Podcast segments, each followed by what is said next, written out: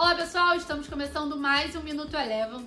Hoje, 14 de janeiro de 2022, e Bovespa hoje teve um movimento descolado das bolsas norte-americanas na maior parte do dia, enquanto nos Estados Unidos a gente viu majoritariamente um movimento de queda ao longo da sessão.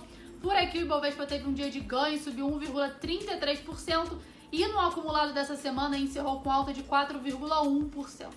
O movimento de alta do índice Bovespa hoje foi favorecido principalmente pela forte valorização da Petrobras, que tem um peso relevante dentro do índice Bovespa.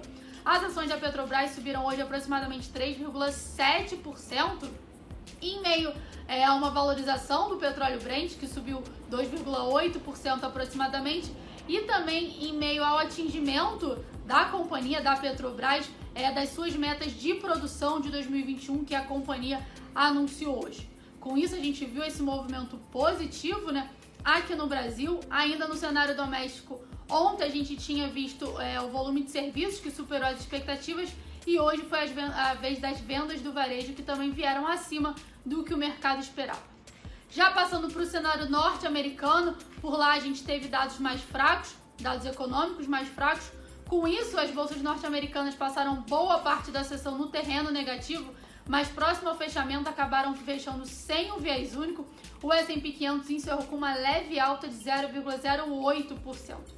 Ainda nos Estados Unidos, vale destacar que teve início a temporada de divulgação de resultados do quarto trimestre de 2021, que começou com alguns bancos divulgando seus resultados e frustrando as expectativas do mercado. Já passando para o dólar, durante boa parte da sessão, o dólar frente ao real acompanhou o desempenho do dólar index em meio aos dados mais fracos vindos lá dos Estados Unidos, mais próximo ao fechamento, sem um motivo aparente, acabou virando para queda.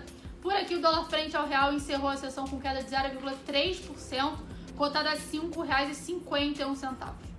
Um último lembrete: a temporada de resultados nos Estados Unidos já teve início né, em relação ao quarto trimestre de 2021 e aqui no Brasil o início fica para o início de fevereiro. Bom, esses foram os destaques do nosso Minuto Eleven de hoje. Se você gostou, curte, compartilha, deixe seu comentário. Um excelente final de semana e até a próxima.